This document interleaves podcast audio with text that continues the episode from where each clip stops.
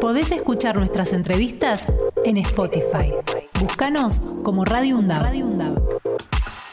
El Día de, la Mujer Indígena, originaria el próximo país, sí. Así que el día 5. Así que nosotros queremos hablar respecto con este Olga Zulka. Hola Olga, buen día, ¿cómo estás?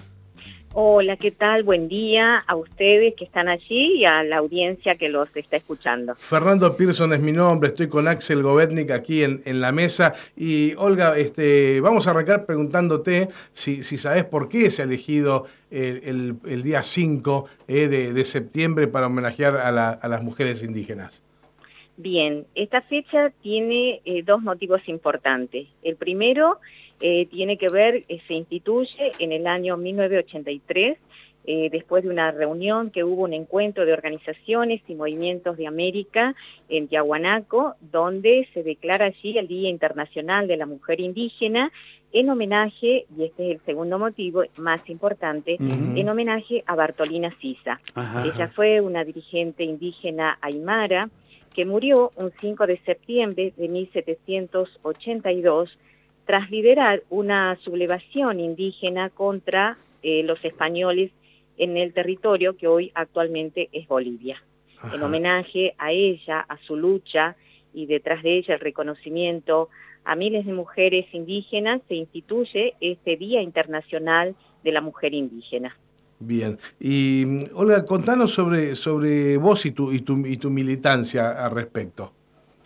Bien, yo te cuento, yo soy eh, una mujer coya, eh, vivo en San Miguel de Tucumán, soy docente e investigadora de acá de la universidad, hace 32 años que trabajo aquí y desde este lugar de trabajo eh, en la universidad eh, he tenido, además estoy, soy una privilegiada porque mi cátedra se llama Historia Indígena Americana y Extraamericana y se dicta de, como una materia obligatoria para los alumnos de la carrera de Historia. Es una materia de primer año. Y desde este lugar eh, también he ido haciendo algunas tareas que tienen que ver con esta militancia como, como indígena, es crear la Cátedra Libre de Pueblos Originarios, allá en el año 2009. Eh, se crea en el marco, digamos, de, la lucha de los pueblos indígenas acá en el noroeste, que, que tiene, digamos, también sus inicios allá por la década de los años 90, eh, que va a tomar mucha fuerza a comienzos de este siglo XXI, y desde ese lugar eh, vamos haciendo, abriendo camino, las universidades también se tienen que abrir a estos espacios donde escuchar otras voces, hacer epistemologías distintas que a las que hemos estado acostumbrados a investigar y también a tratar la cuestión indígena. Y bueno, es así que creamos la Cátedra de Pueblos Originarios aquí, en el seno de nuestra universidad tan tradicional como la nuestra, una de las mm. pioneras de acá del norte argentino. Eh, y desde ese lugar vienen comuneros, dirigentes indígenas, mujeres, lideresas también, a eh, dar clases, eh, también a tratar distintas problemáticas. Y en este caso, eh, un homenaje que vamos a hacer este día lunes en honor a nuestras mujeres indígenas acá en el del noroeste argentino. Este homenaje está enmarcado ¿no? en esta mesa panel de mujeres indígenas del noroeste argentino. Dice, dice el título Entre la opresión y el empoderamiento. Así es, porque de nuestras mujeres indígenas aquí, en, que viven sobre todo en los territorios indígenas, eh, están empezando también a eh, a trascender cada una desde sus lugares.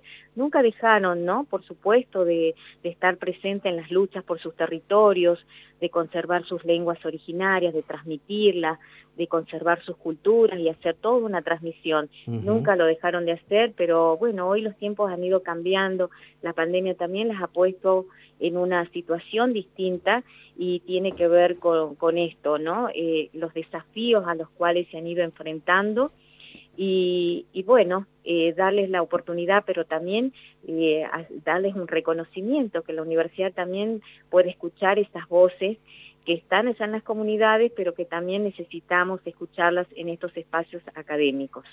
Y es por eso que van a asistir a este evento dos comuneras de eh, la comunidad de Amaiza del Valle, donde ellas nos van a contar su experiencias como mujeres indígenas y además también como activas eh, colaboradoras de, transmitir sus culturas porque son tejedoras, mm, eh, son mujeres que se han ido poco a poco empoderando también de sus identidades como indígenas y saliendo de sus comunidades para poder eh, llevar esas voces que antiguamente estaban muy, muy silenciadas. Olga, buen día. Axel Govendi te saluda. ¿Cómo estás? ¿Qué tal, eh, bien. Eh, te quería preguntar esto. ¿Cómo ves la recepción del público en general con respecto a estas actividades que llevan adelante? Vos desde tu lugar, por ejemplo, de la Universidad Nacional de Tucumán. Bien. Eh, mira, es una, un espacio que acá en la universidad hemos ido abriendo caminos. Llevamos más de 11 años de trabajo. No fue fácil al mm. inicio eh, porque bueno, hubo muchas críticas, eh, muchas eh, pensaban de que dar un espacio a pueblos indígenas donde no estaban, no tenían los títulos académicos para hacerlo. Mm. Entonces, esa fue una de las grandes críticas, ¿no?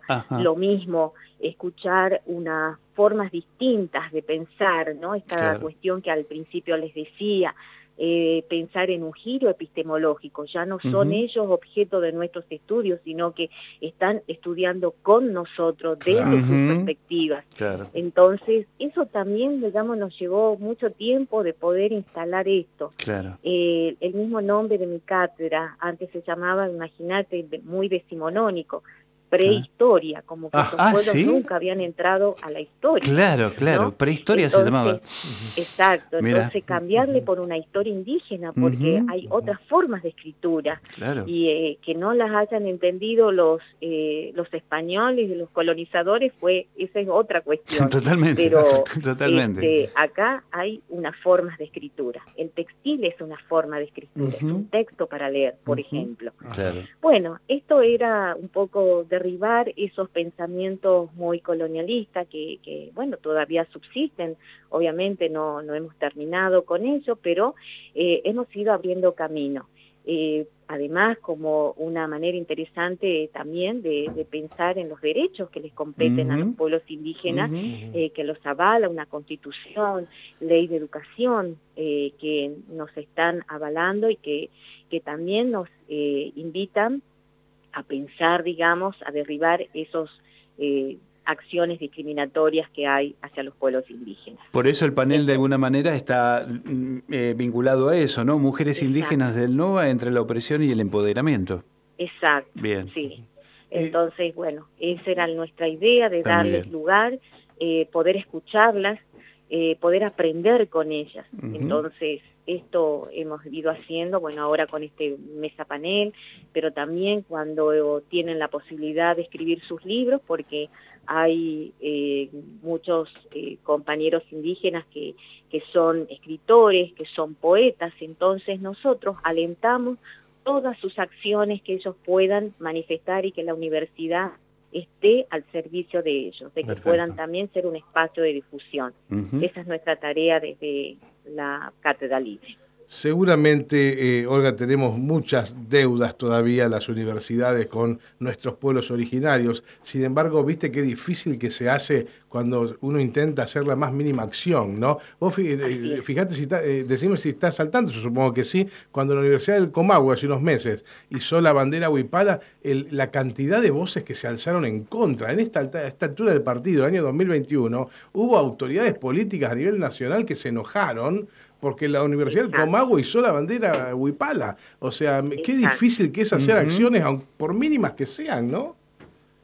Tal cual, estas acciones son, digamos, no, no hacen más que eh, dar visibilidad al, a un pensamiento que tiene un sector de la sociedad y que es alentado por los medios de comunicación, ¿no? que alientan estos pensamientos que, por supuesto, se han quedado atrás en la historia Hoy tenemos que ir cambiando hacia adelante eh, con otras miradas. La interculturalidad nos invita a pensar en este diálogo intercultural, donde también tenemos que pensarnos, y volver a pensar en nuestra identidad, cómo hemos construido y cómo se construye esa identidad del argentino, donde eh, no es solo pensar en esta inmigración de finales del 19, comienzos del 20, sino pensar en ese sustrato indígena en el cual todos hemos sido atravesados.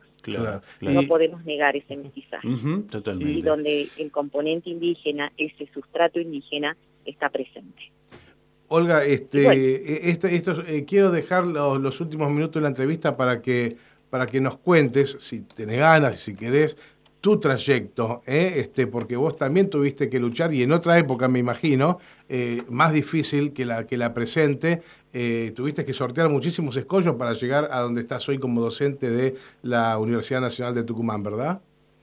Así es. Un poco tu historia, lo que quieras contarnos. Bueno, mira, contarles que yo nací en la provincia de Jujuy, en San Pedro de Jujuy. Me vine acá a la universidad a estudiar cuando tenía 18 años.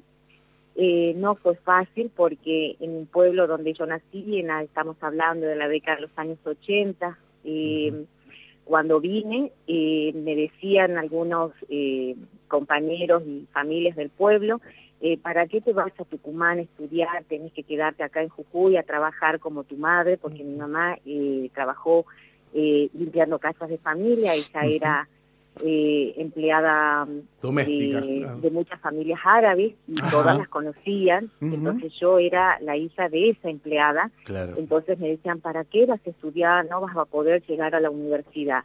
Hmm. Bueno, mis padres apostaron a que mi educación eh, menos mal que tenemos esta, y bueno, no menos mal, sino que eh, por estas luchas que se han podido lograr estas universidades públicas y gratuitas, vine a estudiar a Tucumán, me recibí en cuatro años, y bueno, y empecé toda una tarea de, de, estudio acá intenso en la universidad, con una eh, formación que, que, bueno, que a mí siempre me interesó, que fue la historia, y desde ahí empecé, me recibí a los 22 años y empecé a, bueno, a trabajar, me interesaba trabajar acá como docente, entonces eh, empecé a hacer camino.